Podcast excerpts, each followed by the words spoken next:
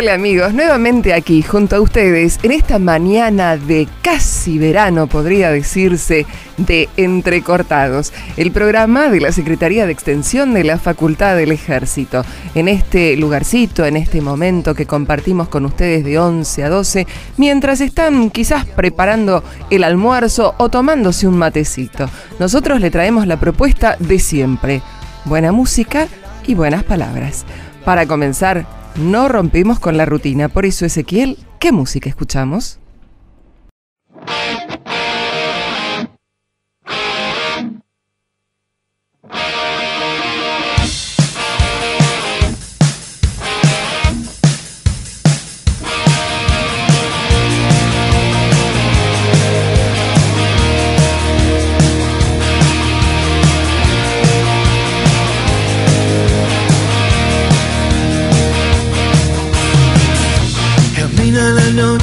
Como ninguna. La calle del barrio fueron su cuna.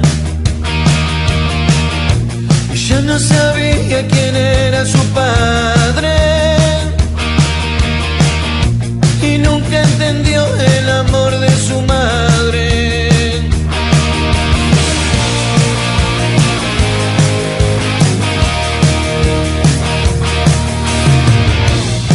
Yo pensaba cada mañana despertar el sol y que su vida cambiara. Estaba llena de historias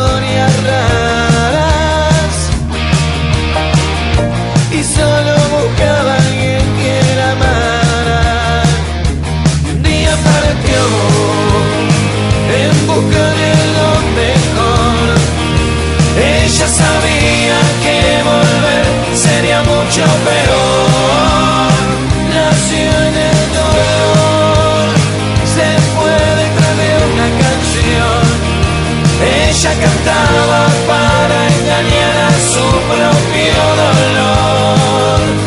Ah. El barrio extrañaba su hermosa locura. Ella caminaba siguiendo la luna. Se fue por amor, no se fue por cobarde. Y nunca entendió el amor de su madre. Y un día partió en busca de algo mejor. Ella sabía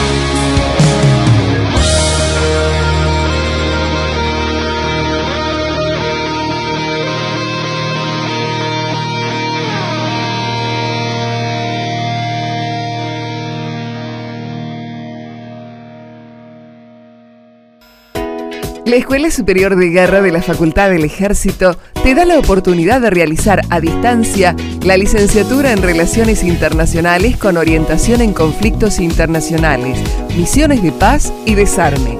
Y de manera presencial, el profesorado de equitación y el profesorado universitario para la enseñanza media superior y la conducción militar. Inscripción e informes Avenida Luis María Campos 480, Ciudad Autónoma de Buenos Aires. Mayores informes www.esg.ue.edu.ar. Les presento a quien hoy nos acompaña, es el doctor Jorge Gabriel Olarte. El doctor Olarte es quilmeño, nació el 18 de octubre de 1952, es hijo de Miguel Olarte y Claudia Giancallini. Se casó en el 77, desgraciadamente su esposa Nilda Teresa Mayetti falleció en un cobarde asesinato, en un robo, y ellos tuvieron dos hijos, Juan Pablo y Guillermo Matías.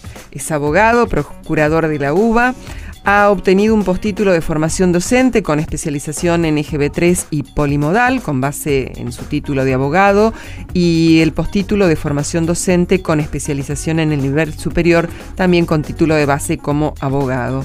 Fue docente de la Facultad de Derecho y Ciencias Sociales de la UBA, del Instituto Italiano de Cultura Ausonia de Quilmes, en el Instituto de Formación Policial en Análisis Delictual Comisario José Ramos, de la Policía de la Provincia de Buenos Aires, y en el Instituto Terciario Privado Guillermo Enrique Hudson de Bernal. Realizó varios cursos, entre ellos el de despachante de, de, aduana, de aduana, un curso de perfeccionamiento para oficiales, jefes en análisis de información delictual. Eh, como secretario del Instituto de Integración del Colegio de Abogados de Quilmes, participó del primer encuentro de los abogados del Mercosur y tiene, bueno, una gran cantidad de, de, de acciones y de libros. Y hoy lo traemos acá porque realmente, bueno, eh, más allá de abogado, procurador, es un gran estudioso, podríamos decir que es un historiador, este, pero hay algo de sus libros que me llama mucho la atención, que aborda siempre la cuestión de inteligencia, y hoy lo trajimos porque traemos el libro Las operaciones de inteligencia del general don José de San Martín en la Guerra de la Emancipación Sudamericana. Esta ha sido la presentación. Buenos días, doctor Olarte. Buen día, Liliana, ¿qué tal? Bien, bueno, cuéntenos un poquito. Hemos contado cuáles han sido sus estudios, un poco su trayectoria. ¿Cómo se decía ponerse a escribir? Bueno, eh, usted lo comentó a raíz de, del asesinato de mi esposa.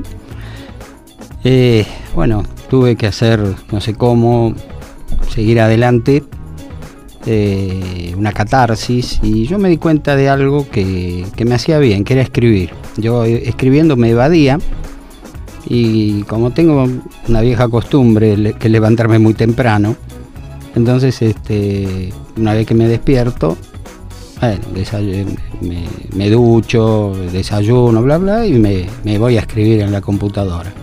Y ahora que ya estoy jubilado, este, a veces escribo, qué sé, cuatro o cinco horas por día. Uh -huh. Entonces es fácil escribir, este, y como me dedico más que nada a la historia del siglo final del siglo XVIII y principio del XIX, eh, me es muy fácil, sinceramente me es muy fácil.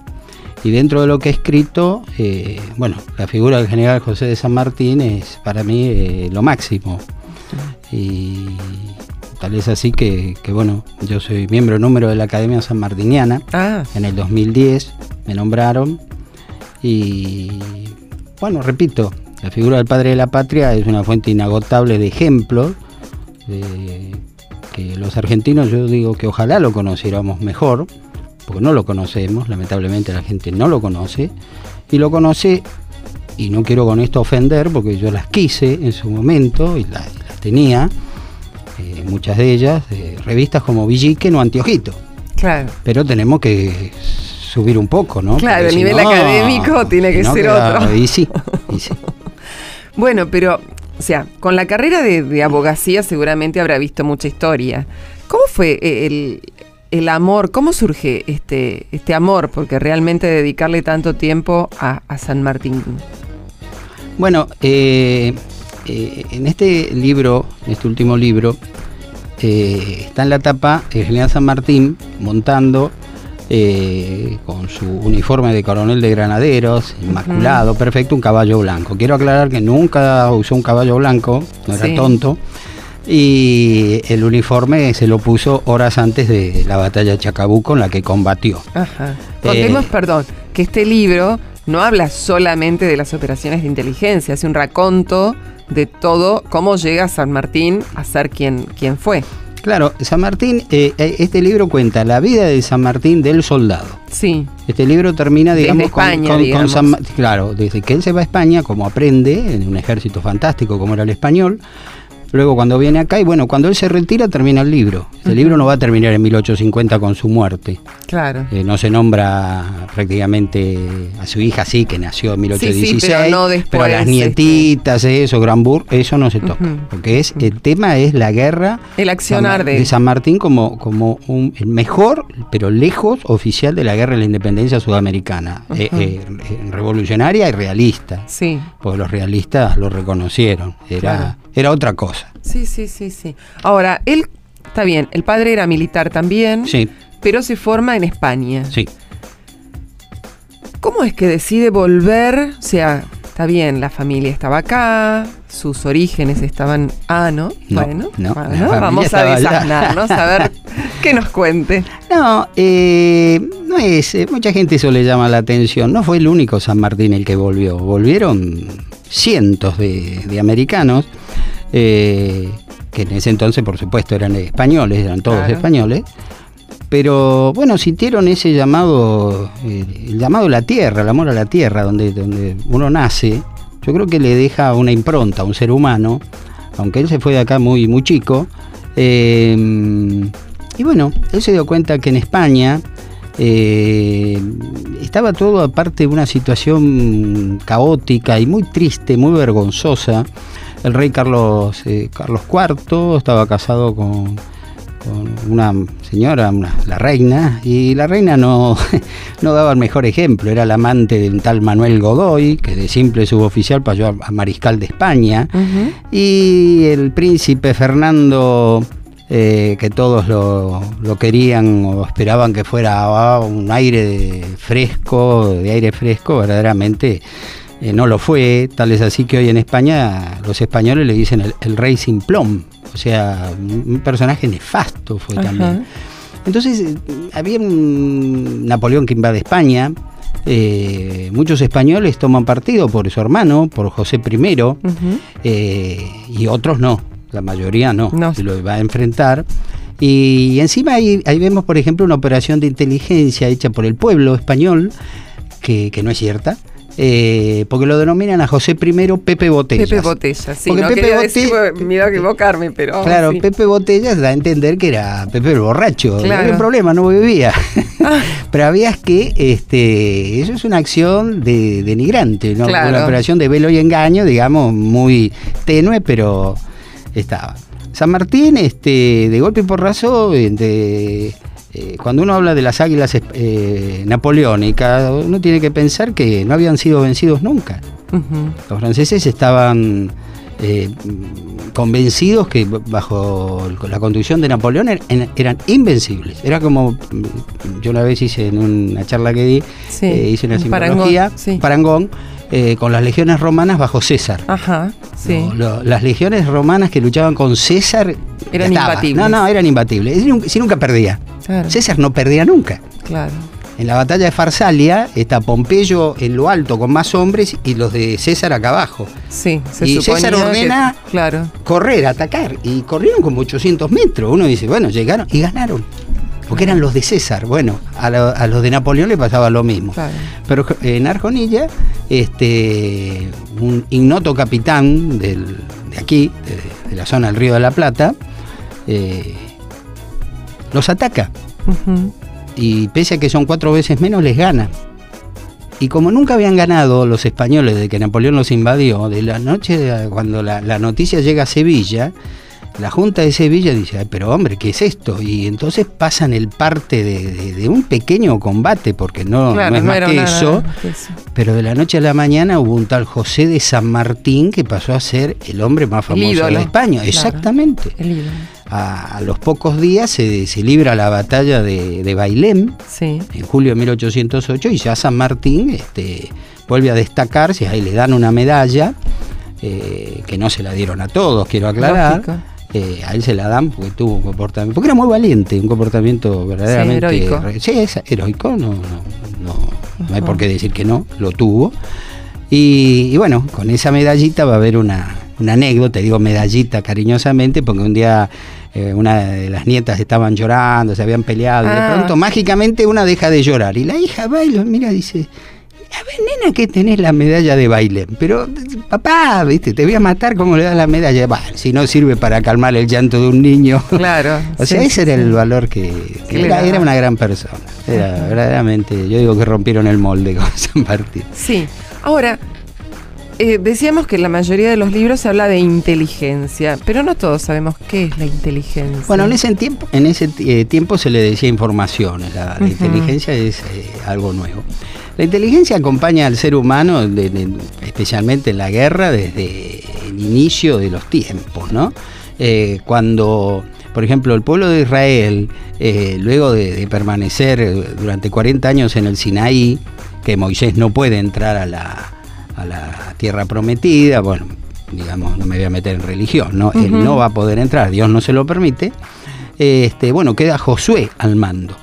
Y Josué eh, toma uno de cada hijo de las doce tribus de Israel y los envía a espiar.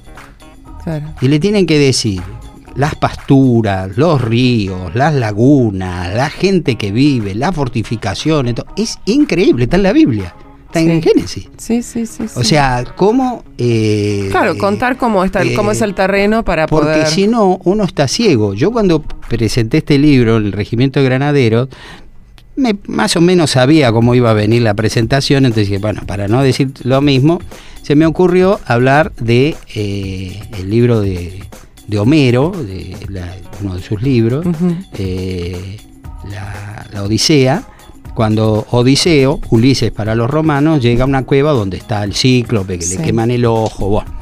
Eh, y ahí se demuestra que si a usted le queman el ojo, no puede ver, usted está a ciegas.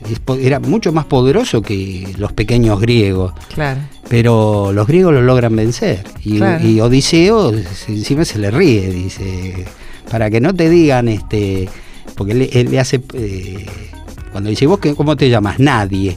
Entonces cuando le quema el ojo, fíjense cómo él se va adelantando a lo que va a hacer. Sí. El cíclope pega un grito gutural del dolor. Sí. Los otros cíclopes dicen, "¿Qué- ¿pero qué te pasa? ¿Qué te pasa? Y dice, nadie me quemó el ojo. Y si nadie te quemó el ojo, No pasó nada.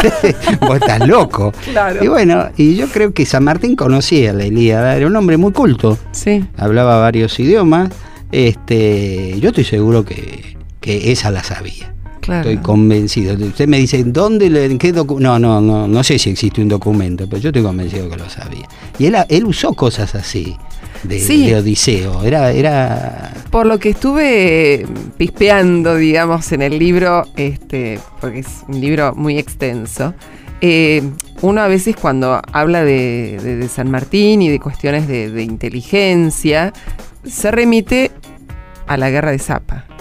O sea, Claro, la Es gente lo cree único- que es lo único que hay. es lo único claro. y no es así. San Martín siempre podría decir es lo que tuvo más publicidad. Claro, pero es un Pero grave acá error. nos muestra que hay un montón de... Cuando el general San Martín, primero que él, eh, él se preparó bien.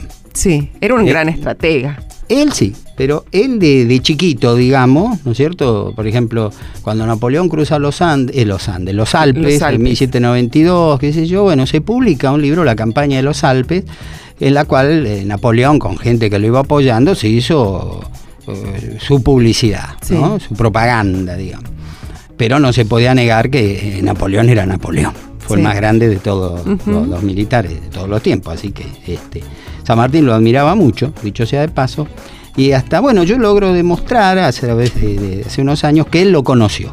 Eh, San Martín lo conoce a Napoleón, pero lo curioso es que grandes historiadores eh, sanmartinianos, empezando por General Mitre, Pacífico Otero, eh, Ricardo Rojas, esa anécdota que contó la nietita y no debió ser cierta, porque cuando, cuando Napoleón entró en España en 1808, San Martín ya no estaba en el, regimiento de Murcia, aparte eran enemigos, ¿cómo, cómo fue que lo conoció, que tomó un botón, dijo Murcia, nada, es... San Martín le debe haber dicho una mentirita a su nieta, como cualquier abuelo le dice a su nieto. Y bueno, eso no es cierto. San Martín lo conoció a Napoleón, pero no en 1808, 1798, en Toulon. Ajá. Eh, San Martín es el único del ejército que va en un barco que se llama el Santa Dorotea, al puerto de Toulon, a comprar pólvora. Ellos son aliados de Francia. Napoleón en el puerto de Toulon está preparando eh, la flota con la que va a ir a Egipto. Sí. San Martín vio esa flota por eso, si uno va al Museo Histórico Nacional, hay un dibujo de una flota que es la flota francesa que va a ser hundida, la mayoría de ellos en Abukir, en la batalla naval de Abukir por el almirante Nelson, y San Martín la coloreó, porque era sabía tocar muy bien la guitarra, bailar y aparte sabía colorear. Él decía, si no hubiera sido militar me hubiera ganado la vida eh, pintando. ¿no? Eh, y entonces siempre me llamó la atención, ¿por qué esos barcos de Abukir? Bueno, la cuestión que empecé por un por una serie de, cuestiones al revés y bueno, un día descubro este, escribiendo sobre la vida de, un gran granadero y un gran marino, Hipólito Bouchard, que justo estaba en Tulón en esa época, que el Santa Dorotea había estado ahí, y entonces dos más dos me fue dando cuatro, y es así. San Martín lo conoce. Entonces Napoleón, eh, me imagino, como cualquier jefe que llega, alguna novedad, ah, mi general, ta, ta, ah, sí, llegó ayer el Santa Dorotea, un barco español, bla, bla. Napoleón habrá pensado, ¿qué me cuesta quedar bien con nuestros aliados? Nos tomamos un cafecito, media horita, lo saludo y, y me lo meto en el bolsillo, lo cual fue cierto. Y lo fue a visitar, este, mejor, dicho, ellos lo fueron a visitar a Napoleón. Y claro, estaban todos formados los oficiales de la Armada, pero había uno que era del ejército que tenía otro uniforme, celeste y blanco, curiosamente, el regimiento de Murcia. Entonces este se le acerca y le mira el botón, Murcia. Y San Martín le asiente que sí. Nada más, no es que cómo te va. no han tenido una relación era, estrecha. un general y este era un teniente primero, una cosa así, ¿no? Pero él lo conoció a Napoleón, o sea que era cierto. Era cierto. Usted me preguntó por qué de inteligencia. Y porque es un tema que nadie escribió sino todo lo que se ha escrito de Napoleón, de, perdón, de San Martín, de Belgrano, últimamente son todos refritos. Sí. Yo me baso en mucha historia y, yo hago un gran elogio al el, primer gran historiador que tuvo el padre de la patria, que fue general Bartolomé Mitre. Pero Mitre en muchos aspectos está superado y es lógico, él lo escribió en 1862. Claro, se han dado a conocer después documentos, tecnología, claro, que, no la sabía. Claro. Pero yo a Mitre lo, lo admiro muchísimo y oportunidad que tengo lo, lo, digo. ¿no? Este, y aparte lo escribió a San Martín, un San Martín eh, como diciendo, este tiene que ser el numen de la Argentina, este es el ejemplo a seguir por nosotros. Y bueno, yo, eh, si hay algo que a mí me emocionó de, chico cuando lo, pude leer, fue la historia de, Mitre y General San Martín, para mí es fantástico. Sí. Ahora, y hablando de inteligencia, es una palabra que últimamente está como muy vapuleada, ensuciada. Este, pero si uno se pone a pensar fríamente, sin la inteligencia no se podría adelantar absolutamente nada. Necesitamos esa información que usted decía, este, hay que ir a mirar para saber dónde uno se va a meter, qué es lo que pasa, cómo está el otro, el enemigo, la gente. Y el libro tiene absolutamente todo eso, porque en, en los distintos momentos, en toda su campaña, él se tuvo que hacer o sea, agarrar de esa inteligencia, de esa información para poder seguir adelante. Mire, si usted no, si usted no tiene inteligencia es polifemo con el ojo quemado. ¿eh? Claro. Va a chocar contra las paredes y va al desastre. ¿eh? Eh, por ejemplo, en 1970 creo que fue, trabajaron como 10 años más o menos, ingenieros aeronáuticos británicos y franceses trabajaron a morir con un avión subsónico este, que, bueno, era lo, más fantástico que, iban a hacer. Eh, van al, a una muestra en Orly vienen eh, eh, países invitados de toda parte del mundo y los rusos aparecen con un avión que era el Tupolev, que era igual que el Concorde. Claro. Un año antes, porque pues le, le sacaron los espías. Claro. Estados Unidos logra la bomba atómica. ¿Cómo logra la bomba atómica? Capturando fundamentalmente a científicos alemanes, ahí que tenían, después de la guerra ni hablemos, la cohetería von Braun. ahora, por ejemplo, lo están, porque ya no lo pueden ocultar más, Werner von Braun, el hombre que lo llevó a la, luna, era un oficial de la CSS. Sí, sí, sí, sí. No era de la Wehrmacht, no, no, ¿eh? no, era nazi. Sí, sí, sí. O sea, que dejemos la cosa en claro. Este, pero ellos lo disfrazaron, lo ocultaron Claro.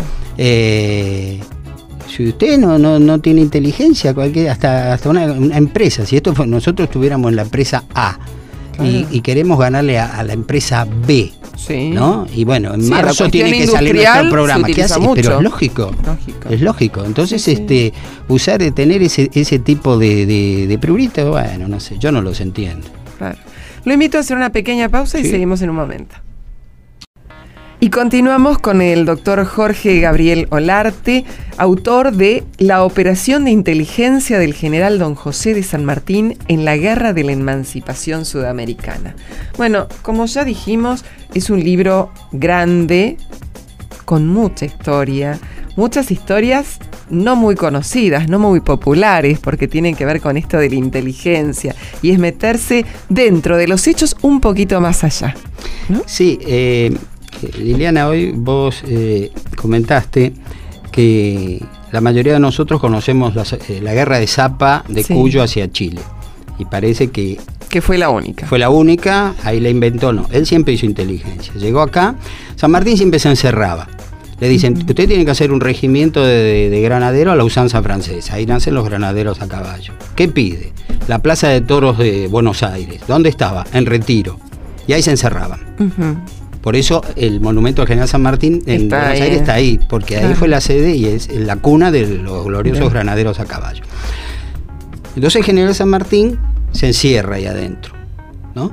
Y a todos los granaderos le dice, todo lo que, lo que aprendan, escuchan, digan acá, queda acá. Es como ese dicho, lo que pasa en Las Vegas queda en Las Vegas. Bueno, esto queda acá adentro. Cuidadito que alguno, por hacerse el no sé qué, esté hablando, porque a ese le damos de baja ignominiosamente el regimiento. Nadie hablaba, todos tenían un nombre de guerra, nos han llegado muy pocos, pero por ejemplo, el teniente coronel Miguel Caxaravil, el nombre de guerra de él era El Guapo. Y todo el regimiento sabía cuando decían el guapo que era Caxaravil. Y todos sabían. Entonces ellos, ellos entre sí se hablaban con apodos. De, de, fulano, de mengano, no nombraban. Eso es inteligencia. Va al norte. Lo mandan de comandante del ejército auxiliar del Perú en reemplazo del general Manuel Belgrano. Eh, y él que crea la ciudadela. La ciudadela es un pentágono. O sea, yo siempre digo que el general San Martín fue el que inventó el pentágono. Y el del pentágono era una cosa súper secreta. También, la misma orden, todo lo que pasa en el, acá adentro, en la ciudadela, Se acá no sale. Eh, pero él a su vez jugaba con la inteligencia española, porque sabía que había espías, y entonces en horas muy avanzadas de noche, de, la noche, con bolsas, con trapos en las pezuñas, y muy en silencio, la tercerola, los, fusiles, todo, todo silencio absoluto para que no, no, hace ruido, salía una tropa. A la otra noche salía otra, a la otra noche salía tropa. Vamos a poner que habían salido 200, 300 personas, 300 soldados. ¿Y a dónde se.? Y se guarecían en, los montes cercanos, vamos a poner un par de kilómetros escondidas, o sea, se habían ido a, qué? a hacer nada. Ahora, determinado día, por ejemplo a las 10 de la mañana, volvían todos. Todos juntos. Juntos, haciendo un bochinche bárbaro, un ruido bárbaro. Eran las nuevas tropas que entraban a la ciudadela. Entonces los españoles dicen, día tal entraron 300, al otro día entraron 200, al otro día 150. Sí, eran siempre los mismos. Eran los mismos, pero claro, los españoles sumaban claro. y el general Joaquín de la Pezuela, que no era ningún tonto, y un buen militar, porque ganó eh, Vilcapugio, Ayohuma, Sipe Sipe, Venta y Medio, Puente del Marqués, no es chiste, este, no se animó, no se animó, dice, no, este San Martín tiene mucho. Claro. Y curiosamente, este hombre va a ser virrey del Perú cuando San Martín desembarca en el Perú. Ajá. Y, le- y el espionaje español funciona Sí. porque eh, al- al- la flota, una flota chilena que lleva al ejército libertador al Perú, eh, lo, bueno, lo impacta, lo, lo- lo agarra la, la tormenta Santa Rosa. Ajá, sí. Entonces hay dispersión de naves y entre ellas dos que llevaban a, a la caballada. O sea, nuestro ejército desembarca sin caballo. Y el general Espejo dice, era increíble ver a generales llenos de, la- de medallas del pecho, cada uno llevándose su montura. No tienen caballo. Entonces los españoles, los espías españoles van y le dicen a Pezuela, mi general, están en la playa, no tienen caballo, ataquemos, ataquemos ya. Claro, porque en Pezuela realidad tenía ellos 21.000 hombres, los San Martín esperaban por tierra, 4.000, sí. 600, ¿no? Entonces, Sí, no, imposible. Los destruye, ¿no? Y, y Pezuela, no, no, no, es muy pícaro, no, eso es lo que él quiere que crea, no, este tiene caballo, y no se movió. Y no se movió, y no se movió, y no se movió, hasta que, bueno, con la jerga que usamos nosotros, lo- las tropas, los oficiales, lo, lo- lo- le dan un cartelazo, Sí, sí. lo, sí. lo voltean al, al- al virrey del virrey. Perú y nombran a un general, el general José de la Serna, que era un general mucho más activo. Pero este, Pezuela no se movió de- de- del respeto que le tenía. Claro. O sea, San Martín hizo inteligencia en el norte, en Tucumán. Sí. Y ahí se da cuenta que no podíamos vencer. Y yo creo que hay gente que, que- que piensa, yo pienso como ellos, mejor dicho, los que lo han escrito, que nosotros perdíamos porque en el, en el Alto Perú la ventaja de- de- del ejército era fundamentalmente la caballería. Claro. No es que la infantería fuera mediocre ni no era muy valiente, pero la ventaja nuestra era lo- lo- los gauchos, eran Sí, muy buenos sí, andando sí. a caballo. Y, pero nuestros caballos no resistían la altura. A 4.000 metros uno se No, apuna. claro. Y yo le digo que yo lo padecí porque crucé los Andes en mula y mal la pasé. Me. Y es terrible, es terrible. Bueno, los caballos se morían. Este, por ejemplo, la ciudad de La Paz no tiene hipódromo. Claro, porque tener el se- caballo, se muere, claro, se muere, la falta de moriría. Cuando oxígeno. uno lo hace seguro. correr, se- sí, se sí, muere. sí, sí. Entonces, este, San Martín dijo, por acá no hacemos. Nosotros tenemos que ir a Cuyo, de Cuyo pasar a Chile, ayudar a la revolución y de ahí nos vamos en barco al Perú. Él lo planeó en Claro. 1814 y lo va a complementar seis años más tarde, con un agravante. Apenas él llega a Chile, Sí. Cae la revolución chilena. Entonces ahora no es que tiene del otro lado a un país amigo, digamos. No, no, Claro. no, ahora están los españoles que lo están esperando, en vez de Sí, con los sí. brazos eh, abiertos, con las armas Con el cargadas. fusil en mano. Y entonces él ahí implementa la guerra de Zapa, que fue extraordinaria. Pero luego él en el Perú también hace otra guerra de Zapa. Y logra cosas fabulosas. Pero es como que quedó que lo más grande de San Martín fue eh, Zapa. Claro, es lo más conocido, digamos, que tapa yo lo no demás. digo que Perú fue superior, que yo, pero todo es importante. No, no, no, no se puede hacer un- para mí como un torneo, una Claro, competencia. este Esto más que importante que. No, pero fíjense que él llegó a, a Lima, donde uno va a la Catedral de Buenos Aires, donde está enterrado el general San Martín, en la catedral, eso Sí. de que está afuera, porque era Sí. masón, no era, no era masón, y aparte eso de que está afuera era un lugar donde se realizaban bautismos. ¿no? Él está puesto ahí y está inclinado el cajón porque el cajón que él tenía era muy grande, entonces no entraba. Y ¿Era un hombre alto o no? y San Martín habrá tenido un metro setenta y siete, un metro setenta y ocho. una No, no, no. Después, sí, por sí. supuesto, como todos. Claro, bueno, las estaturas van... ¿no? sí, las estaturas van Sí, sí, cambiando. No, no, él era un hombre. Por eso todos los granaderos más o menos tenían esa altura. Claro. Eran hombres grandes. Ajá. ¿Y es cierto que estuvo tan enfermo en ese cruce de los Andes? Sí, le, perdón, Sí, le digo, uno va a donde está el general San Martín y, y- y lee San Lorenzo, Sí, Chacabuco, Maipú, Lima. sí. Y uno dice, Lima, pero Lima no hubo una batalla, sí hubo una batalla de inteligencia. Claro. General San Martín logró entrar en Lima, haciéndole creer a los españoles que estaba al mando de un ejército impresionante. Cuando no que- lo cuando tenía. estaba diezmado encima por la fiebre amarilla. O sea, y como él sí obtenía información de, de lo que le pasaba a los españoles, pero de, de- de su ejército para el otro lado no, No pasaba sabía nada. Porque cada soldado se le había metido a fuego en la cabeza. Que no tenían que no hablar. tenés que hablar nada, vos no hables nada. Claro. Sí, ¿cómo andan allá? Andamos bien, ¿viste? No, tenemos bastante. Eh, Ya está. Nunca hablemos, no, no, no hablemos, no revelemos nada. Lo que queda en el cuartel es del cuartel. Y vos salís Qué afuera, bien. que. Qué hombres leales aparte. No, no, pero bueno, aparte lo, lo, lo adoraban porque sabían que era, era uno de ellos. O sea, Sí, era- o sea, se hacía respetar porque justamente porque daba el ejemplo. daba el ejemplo. Él, al dar el ejemplo. Más allá de que- inteligencia, era inteligente. No, no, pero aparte, por supuesto. Él era, Era por ejemplo, muy frugal en sus comidas. Él Sí. comía en, en Cuyo. Este, le encantaba el asado. Sí. Comía de pie, parado, con un vaso de vino, y charlaba con el cocinero, pero bien, así, con, con otros que venían. Pero a él le gustaba así como, como un viejo soldado, que a él le encantaba ser soldado. A él le encantó ser soldado. Como a otro que le encantó ser soldado, porque- a, a Manuel Belgrano. Belgrano. Sí. Manuel Belgrano le encantaba ser general. Mi ídolo. No, sí, sí, un gran, un gran argentino. Y que Sí. ahí está, bueno, en- en- cuando San Martín queda en 1816, que lo nombran al, al general Belgrano, nuevamente comandante del Ejército Auxiliar del Perú, con sede en Tucumán, Sí. eh, los españoles dicen, bueno, está Belgrano. Y San, Mar- ah, San Martín, déjalo allá en el, el Cuyo, ¿qué va a hacer? Belgrano, Belgrano es el mejor, ganó, Salta, Tucumán, Salta, este, no, Belgrano, Belgrano. Y ellos hacían creer que Belgrano tenía de todo, Belgrano no tenía nada. Nada. Y Belgrano a- aceptó tener un rol eh, secundario. O sea, no, no, no aspiraba a la gloria, yo tengo que... No, no, que lo haga San Martín, que sabe más que yo. Claro. Entonces ahí es, un caso de. Belgrano que no se divulga o no, o no se lo entiende. Sí. La grandeza del general Sí. Manuel Belgrano de, de- de- de estar manejando prácticamente un ejército de fantasmagórico. Porque no, no tenía No casi tenía nada, nada. Pero para los españoles tenía de todo. Todo. ¿Por qué? Porque en la ciudadela hacían el mismo truco y vivían entrando tropa y no, no había Claro. tropa. Y, de- y aparte nadie contaba nada.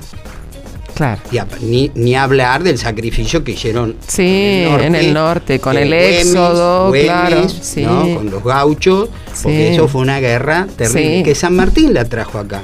Porque esa guerra se inventa en España, la inventan los, los españoles para luchar contra Napoleón. Claro. La guerra de guerrillas, Napoleón, sí. La, de, la, la- mira, la pequeña guerra, la guerrilla, Sí. despectivamente, y la guerrilla le comió el ejército. Y. Y, y San Martín, cuando, cuando va a, a tomar el, el mando del ejército, que se entrevista con el general Belgrano, él, lleva de Buenos Aires, porque estaba en Buenos Aires, Sí. eh, el teniente coronel Martín Miguel de Güemes. Sí. Y él cuando lo conoce, se da cuenta, dice, este es el hombre que yo necesito. Claro, Para bien la conocedor, guerrilla, claro, conocedor, de la eh, gente, de los un pasos, un de hombre, las- un hombre valiente, un hombre Sí. íntegro y un hombre que eh, al gaucho lo, lo, lo- lo iba, en el buen sentido lo que voy a decir, lo iba a manejar bien porque él, qué sé yo, si había que comer un pedazo de cuero porque no El había otra primero cosa, era él, él, era él comiendo claro, pedazo de él era cuero. uno más. Exactamente. Él era uno Cuando más. uno da el ejemplo, la, gente, lo, sigue. Claro, sí, hasta sí, el fin sí, del mundo. sí. El tiempo se nos está quedando corto, pero usted tiene otras cosas que está ahí a punto de publicar que son también muy es- interesantes. Esperemos, esperemos que sí. Eh, yo le contaba, eh, Liliana, que yo tuve un problema, no sé si lo dijimos en radio. No, bueno, no, pero bueno, Tuve un, cuéntenos. pro- un problema de salud este año y este, la verdad que me asusté bastante, la pasé mal, tuvieron que poner un marcapaso. Y entonces esperando en, ahí en terapia, todo, la que viniera el aparato y todo eso, de pronto dije, pucha, ¿cuántos libros que, que- que quedaron ahí que no, no se pudieron sacar? Y entonces ahora me prometí, si salía, por suerte salí, tratar de sacarlo. Este es un libro que es eh, la historia del escudo nacional argentino. Eh, usted como verá acá en la tapa, es un, un escudo muy parecido al nuestro, sí, pero no es el nuestro no. pero yo le diría que tiene un 95% parecido. Bueno, este, este escudo nació en Francia en noviembre de 1792. Es un escudo jacobino. Este, y bueno, y en esta obra yo cuento cómo, cómo habría llegado acá, cómo fue que se adoptó. Y después el, el grave error que se cumplió en 1944, cuando se modifica el, el escudo argentino, eh, porque nuestro escudo era así, la- las ramas de laureles se entrecruzaban Claro, se sobre el sol, eran simétricos Sí. y tenían tintes amarillos, como tiene el escudo este El que- primero. el francés, Sí. ¿no es cierto? Y este, bueno, en esta obra, eh, que tuvo una publicación por, por un centro de genealogía en, 1900 en el 2011, pero no, no, no sé, yo quisiera ver, eh, estoy puesto en campaña ahora a ver si lo podemos sacar. Por esta impronta del Acre, se adoptó el escudo que tenemos ahora, cuya rama izquierda eh, no es simétrica y pasa por sobre el sol, mientras que la otra más chiquita. Sí, queda eh, terminada queda- antes de que empiece el sol. es- sí, sí, la sí, verdad es más que corta. es feo el diseño. Eh, sobre los rayos rectos y flamígeros, hoy yo le usted me hablaba, me decía de los rayos incaicos, Sí. eh, el sol incaico, y bueno, yo le digo que no, porque es el sol jesuita. Eh, y fíjese que en el escudo del Papa Francisco aparece ahora, es el sol de el la bandera argentina y de nuestro escudo, nuestro escudo de nuestra bandera. Claro. Este es un, bueno, es un libro de los que estoy tratando de ver de, de sacar. Después este es otro que trata, se el llama comienzo de la gran aventura. Buenos Aires uno. 1810, el comienzo de la gran aventura. Eh, este libro son dos, está dividido en dos tomos. La primera parte, bueno, nos habla de las autoridades ¿no? del gobierno y después de cómo era la ciudad de Buenos Aires, eh, aprovechando, por ejemplo, esto es la primera parte del empedrado, que, que queda ahí en Florida y, Sí, sí, que en un- Diagonal Norte. Este, y después eh, aproveché la obra pictórica de Emeresex Vidal, que fue un eh, oficial de la Marina Británica, que tipo se instalaba con su trípode y pintaba. Pero la función de este hombre no era esa. Era de inteligencia. Él era un espía. Claro, Él era un espía británico. Claro. Porque los británicos, cuando se estrellaron en 1807 con Whitlock, es porque ellos no sabían bien dónde quedaban tal lugar o tal. Entonces dijeron, Claro, no, si volvemos, la costa, si eh. volvemos, esta vez vamos a saber dónde quedaba todo Claro. eso, ¿no? Por ejemplo, este es el convento de Santo, Santo Domingo, Domingo. como era, que tenía una sola torre y acá están puestas las eh, balas de cañón, sí. ¿no? que hoy luce la, la- torre, digamos, que da a- hacia la izquierda, pero en Sí. 1807 no había esta, esta torre. Bueno, este libro cuenta después las costumbres de 1810 y en la segunda parte pasa, hace una- empieza con una pequeña reseña de, de la situación en Europa, qué sé yo, y después va eh, describiendo mes por mes Sí. y fundamentalmente, eh, lo más importante para nosotros son los meses de abril, mayo y junio, que es la revolución eh, de mayo. de mayo. En la revolución de mayo seguimos, como yo le comentaba, graciosamente, si se me permite la expresión, que muchos argentinos no han pasado del villiquen.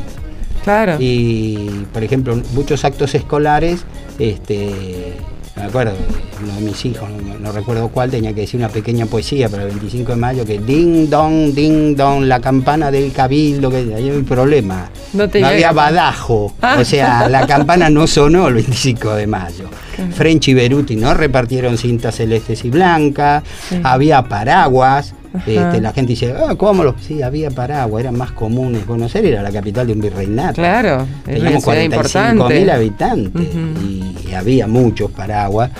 Y después, bueno, cosas que, que pasaron, lamentablemente, este, que se han distorsionado, que no, no, no, no sé por qué no se sabe. Y bueno, esto tengo una amiga, este que me va a ver si podemos hacer el toque con la gente de cultura de la ciudad de Buenos Aires, porque este es un libro para mí que sería fantástico para la ciudad de Buenos Aires, Claro para los sí. alumnos de Buenos Para Aires, porque todos. les contaría Sí. eh, a los porteños, por ejemplo, un mito que uno dice, bueno, ¿cómo era una casita colonial? La casita colonial, que no éramos colonia, pero dejémoslo que era colonial, el aljibe, que casi no había aljibes, Claro. porque acá se traía agua del río, Del los río. aguateros. Claro. Porque el aljibe eh, había un problema, usted al metro y pico se tocaba con una Con piedra, durísima y aparte era un, un agua llena de Sucios. larva de mosquito. Claro. Claro, y Este, teniendo el río cerca no valía la pena no, no, semejante. No, no, no, no, no, Claro. como esas tantas cosas, ¿no? Y después, este, eh, estoy también en, en una tratativa que es mucho, mucho más importante, que es esto. Esto se llama Radiografía del Imperialismo Británico. Sí. Estos son los dos primeros tomos. Eh, esto está escrito por el tema Malvinas. Ajá. Eh, yo analizo a los ingleses, luego británicos, porque hay la diferencia, porque en 1746 Inglaterra logra conquistar a Escocia y Gales e Irlanda. Sí. O sea, unifica la Gran Bretaña. Sí. Entonces, Eh, si uno dice, fui a, qué sé yo, al, Cabildo, fui al convento de, Santo Domingo y vi las banderas inglesas, es mentira. No va a haber una bandera, son británicas. La bandera inglesa es blanca y apaisada así tiene la cruz de San Jorge, roja. Entonces la bandera de Gran Bretaña es la justa posición de la bandera de Inglaterra, la de Escocia y la de Irlanda. Exacto. Una sobre otra. Entonces, por ejemplo, la de Escocia es celeste con una X blanca y la de Irlanda es roja, muy parecida a la inglesa. Entonces ellos pusieron una sobre otra y salió Gran Bretaña, la bandera que tenemos nosotros. Eh, es un orgullo decir, los argentinos generalmente eso no lo saben, que la derrota más importante que sufrió el ejército británico en toda su historia la sufrió en Buenos Aires en 1807. Y en su historia ellos no lo cuentan. No lo cuentan, directamente eso no existió. Claro. Ellos dicen, por ejemplo, el Regimiento 71 de Infantería Escocesa, de las altas montañas, está en la conquista del Cabo de Buena Esperanza, luego está en Montevideo y luego en la India. Buenos Aires no estaba. No estaba. Y desfilan sin bandera, desfilaban sin bandera, durante 100 años desfilaron sin bandera. Eh, Ricardo Rojas fue el que contó eso. Dice, ustedes saben, por, como en Buenos Aires, ¿cuándo en Buenos Aires? Ellos no lo saben. Ahora, eh, observe un pequeñísimo detalle. Cuando eh, eh, por ejemplo, Whitlock se rinde, eh, la, rendición de Whitlock es muy importante para el tema Malvinas, porque él se rinde como comandante de las eh, fuerzas de operaciones de su majestad británica en Sudamérica y como gobernador civil de estas tierras. Cuando él se rinde, él no hace ninguna salvedad del tema Islas Malvinas barra Falkland. No las menciona. Entonces, esto que yo ya llevo, en este momento hay cuatro tomos, yo creo que van a ser siete. Bien. Eh, es una cosa importante. Empieza con el descubrimiento de América y llega a nuestros días. Porque con el Brexit, que ellos votaron, la posición británica en Malvinas es caótica. No tienen dinero para, mantener ese, ese enclave. Y bueno, uno quiere hacer una contribución. Doctor Olarte, le agradezco, pero infinitamente el tiempo ha volado. Eh, queda pendiente otra visita para que nos hable de todo esto. No hay problema. Eh, muchísimas gracias y gracias por su obra. Muchas gracias.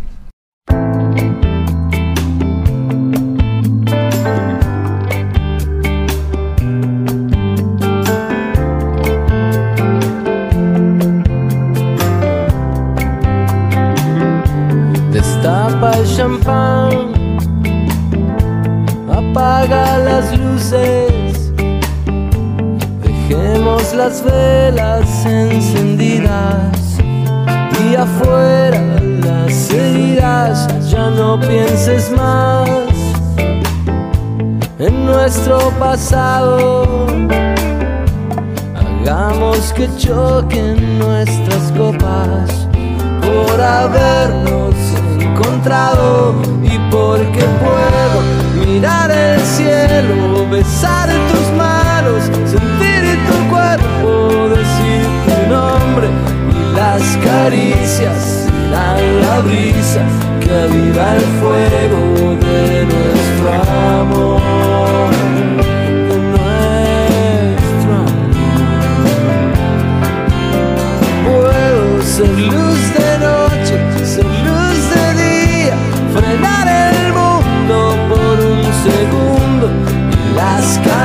caricias serán la brisa que aviva el fuego de nuestro amor,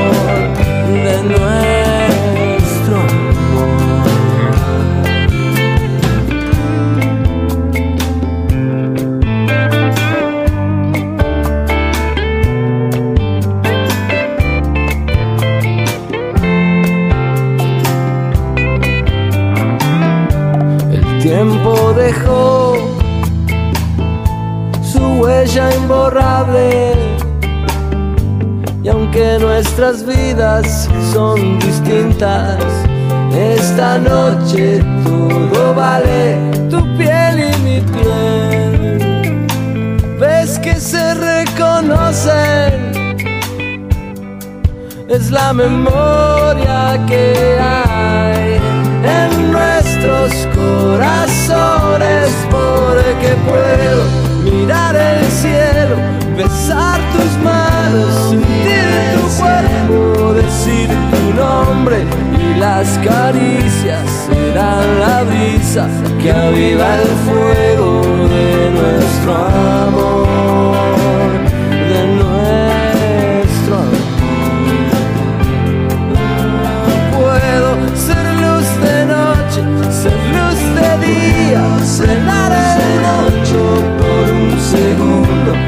que me digas cuánto querías que esto pasara una vez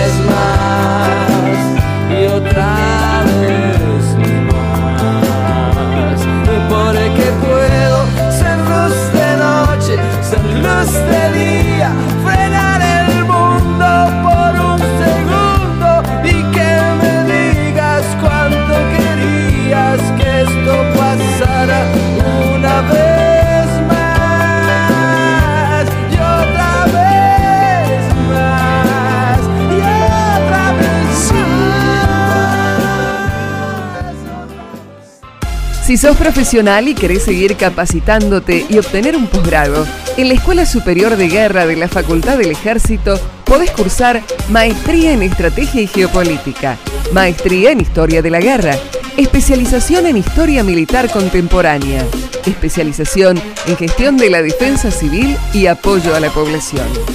Informes e inscripción, Avenida Luis María Campos 480, Ciudad Autónoma de Buenos Aires.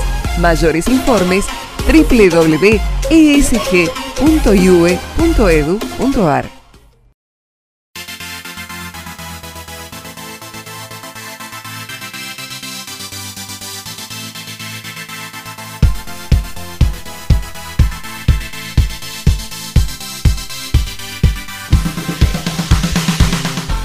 hasta aquí llegamos con el programa de hoy. Les deseo que tengan un excelente fin de semana y una mejor semana laboral. Recuerden que si quieren comunicarse con nosotros, pueden hacerlo a través del correo electrónico entrecortadosfe.gmail.com y que también pueden vernos a través de las redes a partir del lunes en este programa, que no solo es palabras, sino también tiene imagen por el Facebook o el YouTube de Facultad del Ejército Entrecortados. Y ahí van a ver de qué se trataba esto. Como les dije, una excelente semana y hasta el sábado que viene. Chao. Me gusta que seas tan dramática. Tus ojos dibujan una eternidad.